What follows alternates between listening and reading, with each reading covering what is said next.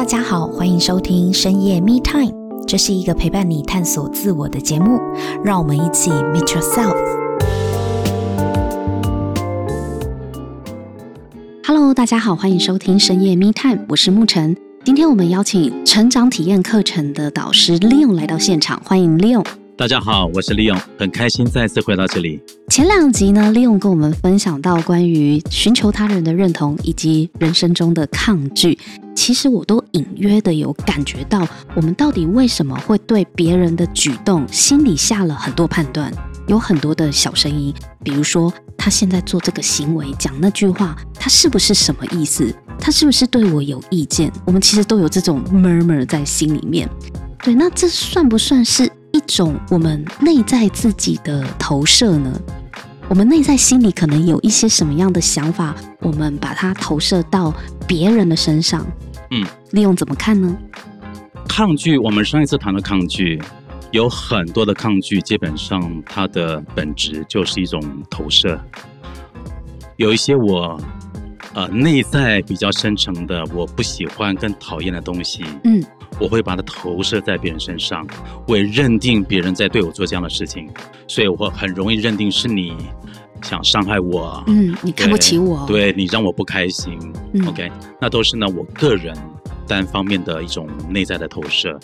那我们却因为是投射，所以很容易会忽略到其实源头就在自己的身上，是我内在有这样的需要，又或者我内在对自己有这样的判断。嗯我就会投射到别人身上，这是呃投射的这样一种反应呢，在这个心理学上，呃，特别是呃那个大师啊，荣格，荣格对心理学大师，这个大师荣格呢，让整个心理学变得非常的丰富跟有趣啊。他其中一个很重要的观点跟他的理论是关于我们用我们是如何把这个我们生命中的黑暗面，嗯啊，去投射到。这个外面的世界，所以其实很多的抗拒啊，都的确跟投射有关。呃，作为成长课程的导师呢，嗯，对我来讲，对付投射是一个很重要的考验啊，跟自我的要求。可是，就如您刚刚讲的，这应该算是人的一种本能吧，或是大家很难避免不这么做。是，所以。身为课程导师的你，难道不会有自己的投射吗？OK，嗯、um，在荣格的心理学里面，他会讲到所谓的原型啊，原型的这种呃内在的这种潜意识很深的一种模型。原型，老师是一种原型。嗯，老师几千年来的老师，嗯，这种身份跟角色是个原型了。很简单的，当你啊、呃、去上一个课，一个老师站在你面前，我们通常都会很自然的会对老师会有什么样的一种看法呢？就是他是啊、呃、圣人，圣人，好的，至圣先师，那是孔子。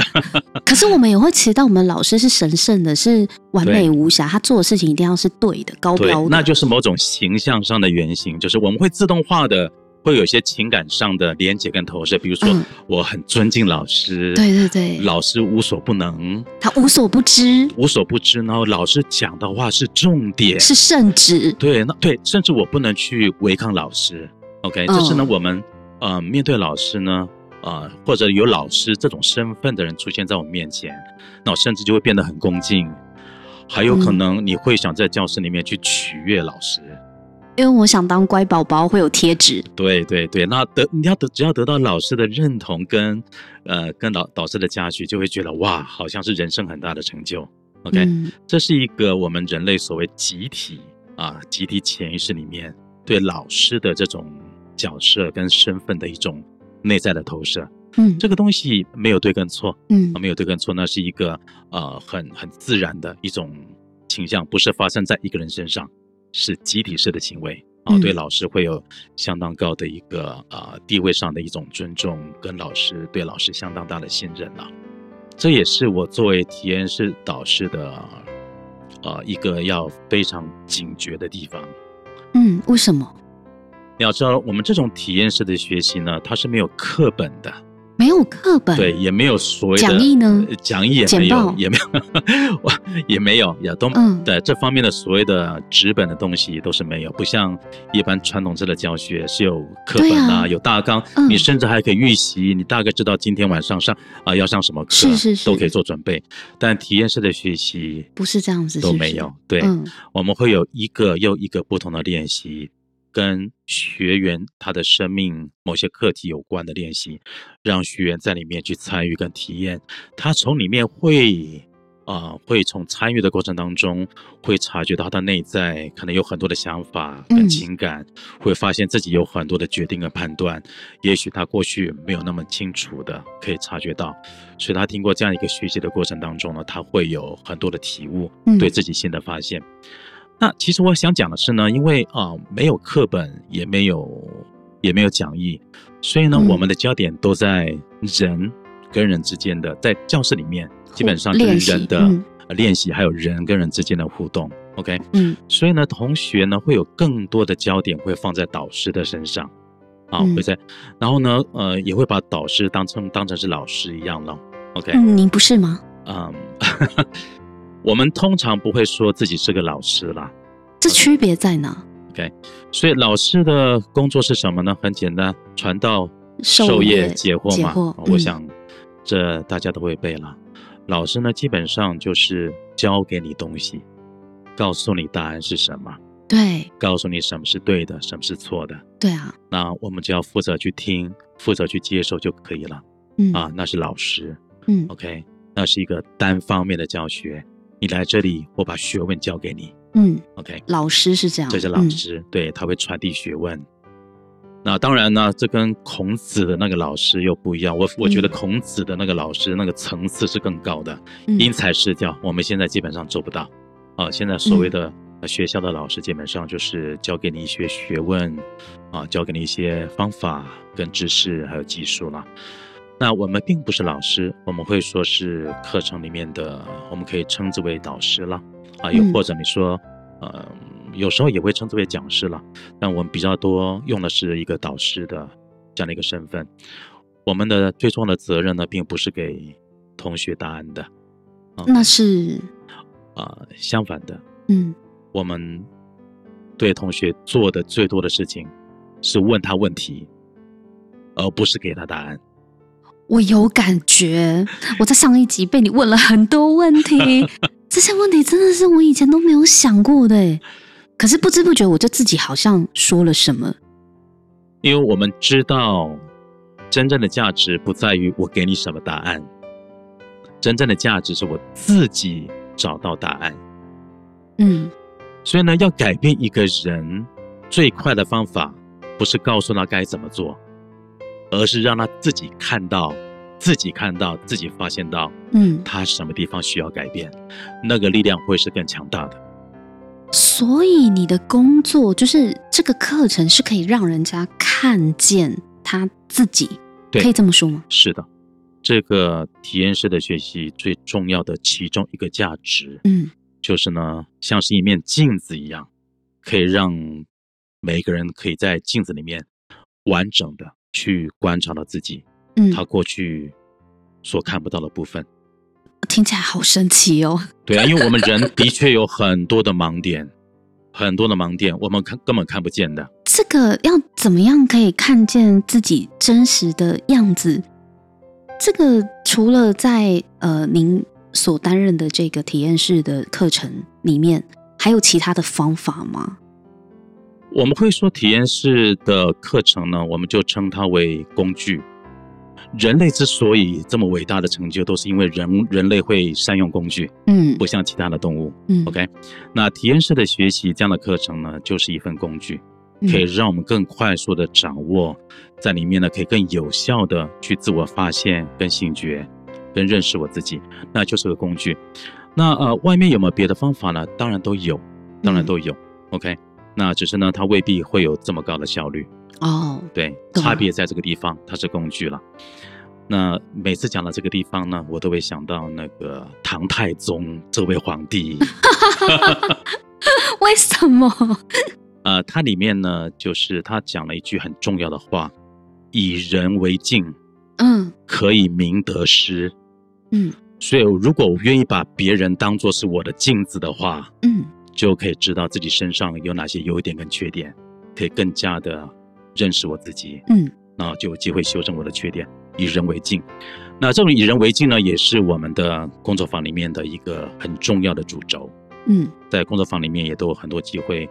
要么是透过我作为导师给同学回应，又或者同学互相回应，又或者他有机会给自己回应，通过这个镜子更完整的看到我自己。所以呢，其实呢，我们这样的工作坊是人跟人之间非常密切接触的一个课程，不管同学彼此，嗯，又或者同学跟我之间的一个相处都是非常密切的。那我想说的是呢，嗯，刚才讲到投射，对呀，对。您日常在这个工作里面，你难道不会带有任何的投射给这个学员吗？因为这么因为这么密切的接触，我可以感受到学员对我的投射，还有呢，我对学员的投射是更加的频繁的。哦，反而更频繁。对，因为我们工作坊都说，我们焦点都在于人人身上，对、嗯、人之间的互动、体验跟关系，所以那个那个投射是更强烈的。刚才讲了，我们对所谓的老师的这样的一种角色，本来就存在投射的，嗯。啊的老师是无所不能的，老师什么都要知道的，什么都会的，老师是权威的，嗯、不要违抗老师。呃，我在这样的一个我扮演这样导师的工作，也会收到很强烈的这样的投射，嗯，OK，甚至会更强烈。啊、呃，因为 我们我们这种呃这种的课程，这样的工作方式。平常在我们成长过程学习当中很少见的，嗯，人人跟人之间的关系会这么紧密，其实那是那是很少见的。很多同学来到这样的课程，就会觉得哇，体验到整个新的天地，嗯，啊，原来人跟人之间的互动可以去到这样的层次跟体验，是完全新的概念。好好奇哦，某种程度对于导师的这个角色，就会有更多的，甚至是想象。对，呃，期待，甚至都会有强烈的崇拜。OK，对，然后、嗯、呃，就会觉得哇，这个导师真的无所不能啊！对导师有那种呃，像偶像般的那样的崇拜。嗯，这是特别容易发生的。嗯，我自己如果去外面，我也我以前啊、呃，也也在外面上过的各种各样不同的成长课程，也是心里面很容易把这些所谓站在前面的老师，把他心里当做大师一样。我当神一样，对，我只要跟他讲个话，我把我 大神没错，嗯、有神快拜。然后呢，哇，只要我赶快把我现在生命中的遭遇的困难赶快跟他请教，嗯，然后我洗耳恭听。会耶，我去外面上课也会，因为我就是觉得他很厉害，我才来上他的课啊。对，而且最有趣的是，他告诉了我答案，其实我都知道，但是我还是觉得他讲的是对的。我觉得他讲的就是不一样，就是不一样，的话就听得进去。对对。对所以呢，我们呃在扮演这样的导师的过程过程当中，的确会受到很多这样的投射。在我整个学习当导师的过程呢，呃，有一个很重要的，可以说是一种要求吧。嗯，就是呢，下了课之后，我就消失在人群当中，就不会再出现在同学的面前了。啊，能有能走多远就走多远。为什么？为什么？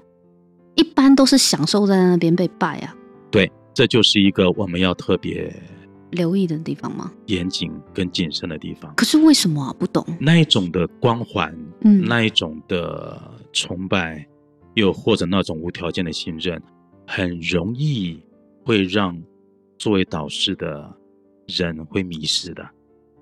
哦，会迷失掉。嗯，对，那种会以为他对我的投射都是真的。你看，我真的那么了不起。嗯，我真的非常棒，我无所不能。那会在老师的心里面会出现一种非常骄傲的，或者自大的，或者高高在上的那一种的心态。而这样的心态呢，在我们这种所谓的成长课程里面，对学员来讲是有害处的，很危险的，对不对？对，是非常非常危险。嗯，因为呢，如果一如果一个导师真的觉得他非常的骄傲，我真的无所不能。我迷失在同学给我的爱戴跟掌声里面，对那些投射里面呢，那我我开始跟同学互动的那种啊出发点跟态度就会开始偏了，嗯，就会变成我会变成这个老师了，嗯，现在我来教你一些东西，我来告诉你什么是对的，听我的就好了，其他都不用说了。这样对学员他自发性的体验、学习跟成长，基本上是没有任何的好处的。所以你们会特别小心留意这一点，对不对？对，我们我们自己要去非常的谨慎去区分，那些都只是来自于学员的投射，那并不是我。我们最重要的工作呢，就是在呃，在教室里面可以呈现一个最简单跟真实的自我，嗯，而那个东西所传递出来是最有力量的，因为我反而因为我的简单跟真实。反而可以在教室里面创造更多的空间，让同学可以自由的体验自己，而不是某种程度被这个导师所所控制跟支配。因为我的真诚跟我的啊我的真实，所以那个空间是存在的，那个空间是存在的。可是刚刚讲的是学员很容易把本来老师这个形象。就会做了很多自己的想象跟期待，还有投射嘛。那作为导师这个角度的 Leo，你会对学员也会有某些投射吗？哦，这是非常棒的问题，完全也都有。别人会投射在我身上，嗯，我也会完全去投射给同学，呃、也会的。那这个要怎么避免呢？呃，这是需要避免的吧？还是这绝对是要避免的，嗯，对，绝对是要避免的，呃，因为说老实话，一呃，在这个行业有二十多年，嗯，呃，见过上万名的学员，超过了上万名的学员，嗯、呃，说老实话，我们的确是有有一些能力，当有些人第一次见面站起来讲一些话，我从他的眼神，从他讲话的方式、讲话的内容，甚至他打扮的样子，我大概可以猜出来。他是个怎样的人？有些评价在，对，我很快就会有一些评价跑出来，嗯，都会有。OK，那这这也是我们作为这种体验式导师要非常警觉的部分，小心用我个人的评价来判断学员。嗯，OK，因为一旦呢，我被我的那些，也就是我对他的投射。他们投射我，我也投射他。一旦我被这些投射，又或者我对他的一些啊、呃、喜好，又或者看法、判断所支配的话呢，我跟他之间，OK，那个空间就会不见，那个学员呢就很难啊、呃，经由一个中立的，呃，又或者是嗯、呃，有呃更多的理解跟包容的那种的一个环境，可以让他在里面。可以更自由的体验自己，嗯，所以呢，我也啊、呃，而且我发现呢，很很有趣的现象就是，啊、呃，虽然我们很有把握，嗯嗯、呃，觉得自己这么有经验了，嗯，看过这么多人，你这一个人大概，呃，屁股扭一下，我大概知道你在干嘛了，嗯嗯，okay? 虽然的确有这样的一个自信呢，但说老实话，很多时候呢，从结果来证明我的那一些的判断，很多时候都不一定是完全正确。哦，对，反而有时候是你判断失误，对，他可能根本不是这样子的，很多也都是自以为是。但啊、呃，我们很警觉的就是呢，这一类的对人的判断，嗯，对人的贴标签，也都是全自动化的，全自动化的。我不是说好，我告诉我自己，今天这堂课我不会对任何同学有评价，我就做到的，他还是会不断，不能这样吗？没没办法。还是会不断的做出来，嗯、我可以察觉到我内在内在有很多的小声音冒出来，就是这个人是怎样的，啊、那个人是怎样的，怎么又讲了这个话有没有搞错，累不累啊？对，你可以再虚伪一点，还是会，你内心的声音好大声，对，脑袋还是会有这样的声音跑出来，但是呢，我只会让我自己，我们的锻炼就是我们要去静静的观察这些的评估判断出来，嗯，然后呢就让它消失，然后再回到一个当下的。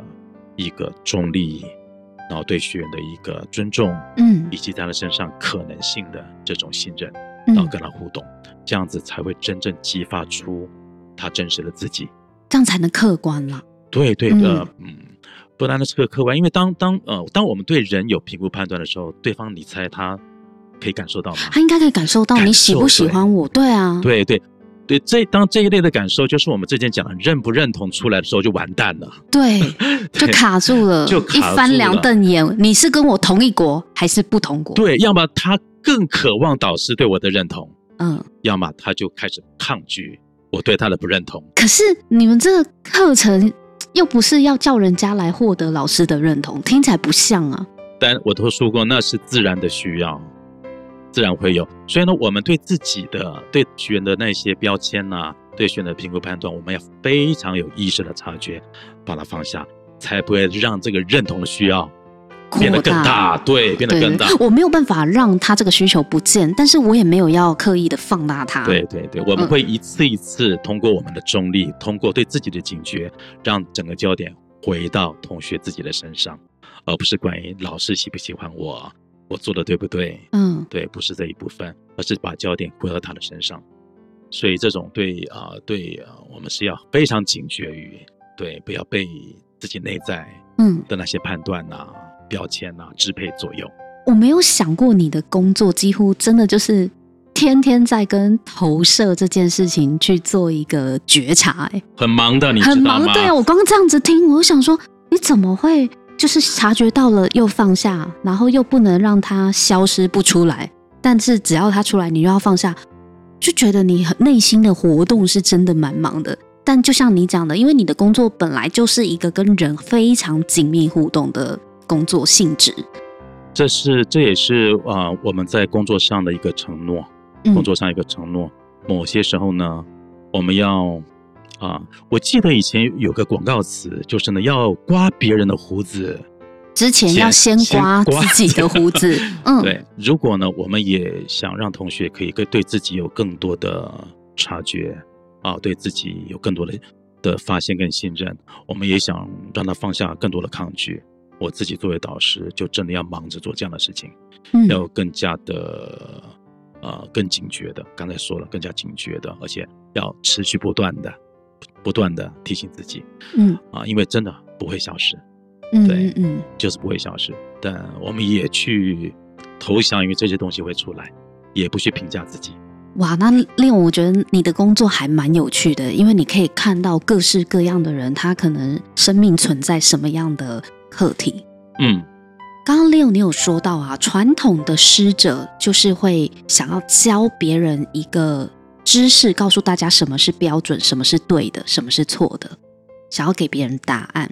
当你在这个课程里面，你是如何去避免自己不要出现那种就是我想要告诉别人答案这种欲望？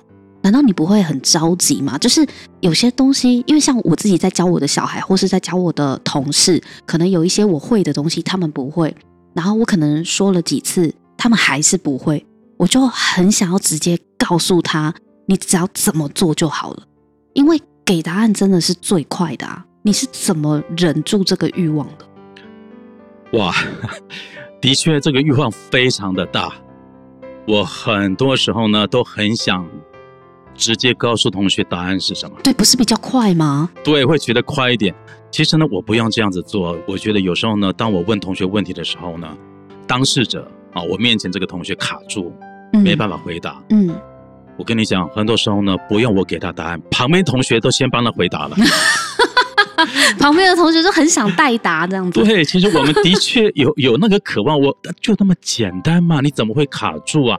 答案我告诉你，啊、呃，很快告诉你、嗯、这样子。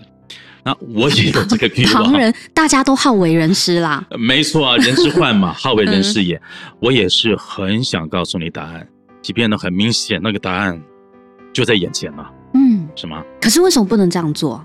那当然就回到我们这一个呃课程这个工作坊它的精神跟本质了。哦，这个是违背这个课程设计的理念，就对了。对，我们都说这个课程来到这里，作为老师，作为导师，我的工作不是给你答案的。那你的工作是？刚才说了，我的工作，真正的工作是问你问题。哦。对哦，这个导师比较不一样。你这个导师比较特别。对啊，学校老师都会要学生问问题，而且一定会给你正确答案。对对，呃，我所以我们从老师那边一定会得到标准答案。但是体验式的学习是完全相反的，导师不给答案。那这样大家来学什么？我们通过问题，嗯，然后呢，从问题里面协助他找到答案，嗯。当然，这当中有一些会有一些过程了，但是我们现在只能呃去让各位可以了解到，方向在这里，嗯，答案不是我给你的，因为其实我们知道给你答案没有用啊。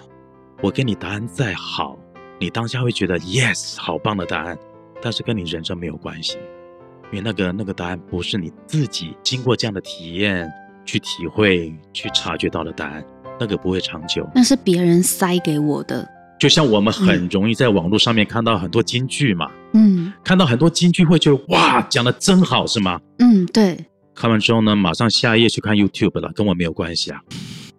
对啊，就是这样子。但是那个答案如果是自己生命的体会，我自己找到的、嗯、那个力量才是真正强大的。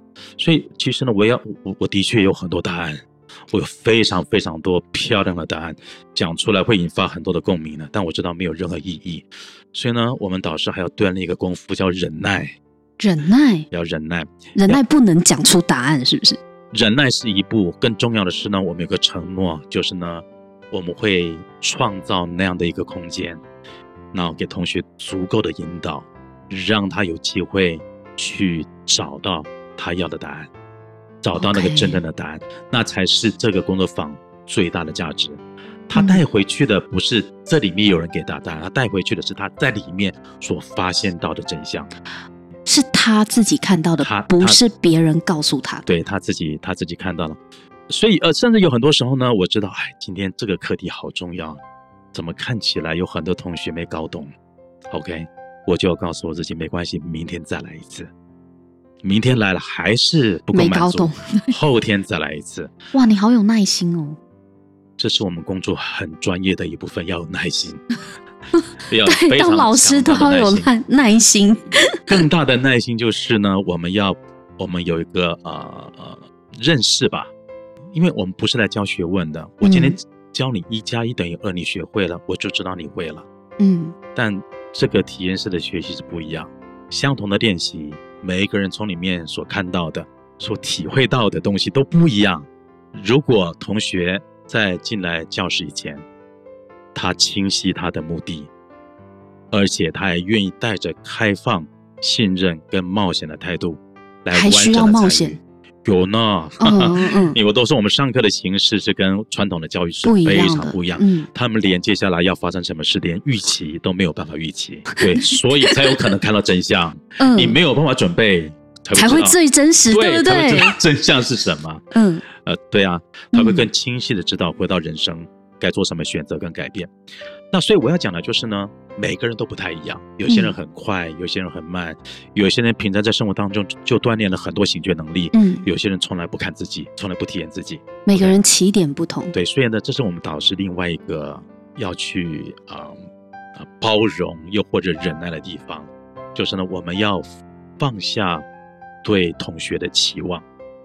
哦，不止不可不能讲答案，还不可以有期待，不可以有期望，对，还不能有评价。我不可以期望他今天上完课，明天变成什么样的人；他五天课上完，呃，星期天上完课，星期一就变成什么样的人。我连这个东西都不行吗？不能有期望。哇，好严格哦！但是不代表我不抱任何希望，并不是这个意思。嗯，我要讲的就是呢，每一个人他所。能够醒觉跟成长的节奏跟速度是不一样的，所以这这是另外一点我们需要认识的。因为如果我急着，我在课程里面我急着想要他得到收获，我就会不自觉的又变回老师了，我又开始塞给他对的东西，正确的标准答案是什么？对，啊，只是每个人经过这样的醒呃醒觉跟这样的学习之后呢，回到人生他会采取的行动。跟改变是很不一样的，所以呢，我们也知道有个很重要的自我要求，就提醒自己，我这五天就是种一颗很重要的种子。嗯，我们像个园丁一样，嗯嗯，种一颗种子在啊、呃、同学的心里面。呃，这个种子呢，什么时候会开花结果，并不是我们可以强求的。但是我们相信这个种子它的价值。嗯，我们相信这个种子呢，有一天它。开花结果以后，可以为他生命带来更加美好的体验，可以为他人生创造更加卓越的成果，这是我们相信的。好，所以呢，基本上这又回到刚才讲的，还是要有很大的耐心啊，因为这真的不是来教技术，不是来教方法的。我觉得，我觉得光是让你放下对学生的期待，我这一点就很不容易。那我觉得，呃，扮演导师这样的一种啊、呃、一种角色，呃，对我来讲，呃，与其啊、呃，当然会有很多同学会觉得我们做出了很大的贡献，但其实呢，我最想感谢的是呢，呃，我每次当导师，对我来讲都是一次的锻炼，嗯，可以跟。从跟同学之间的互动里面，其实呢，我又再次的锻炼自己，嗯，再一次的认识我自己。其实呢，我才是真正收获最大的那一个人，嗯啊，所以我感谢，呃，在这十几年，在我呃生命当中出现的每一班的同学，每一位同学，嗯、真的，我呃对我来讲，啊，那是我生命中最宝贵的经验，嗯啊，也是让我生命可以不断的去成长，跟更加圆满的一个很重要的学习跟过程。嗯，今天真的很高兴利用跟我们分享十五年来当导师的一些收获跟学习，还有一些领悟，因为也让我发现说，真的，我对于为人师者，或是对于我我这个人本身，对于老师这个角色，过去所有教过我的老师，真的会带有一种投射跟期待。对，那。哦，那是无可避免的。对，还我也会，还不止。我我很开心，原来我跟你是一样的。我去外面上课，我我非常忙着取悦我的老师。我想让我们都想当乖宝宝，对不对？我多么认真，你看我多么有收获。那取悦完这个老师，又觉得好空虚哦。那再继续取悦下 下一位老师，继续这样。这是我们很自动化的一种需要。对，而且你也跟我们分享说，你的工作中不是只有学员会对老师有这样子的投射，其实老师也会也。会啊，而且我现在才知道，你的工作真的要常常时刻的提醒自己，不要落入传统那种给标准答案的教学模式。嗯嗯，这样真的很不容易哎。就像您说的，这本身就是一种生活上的锻炼，其实也让我想到我自己在生活中是不是也常常太过于多余的好为人师？因为我自己也是一个很喜欢给别人答案的人，但是这真的是别人需要的吗？他真的有希望我给他答案吗？嗯，还是很多时候是我自己觉得他需要我给他答案？这倒是谢谢利用今天的提醒，我回去好好的思考一下这个问题。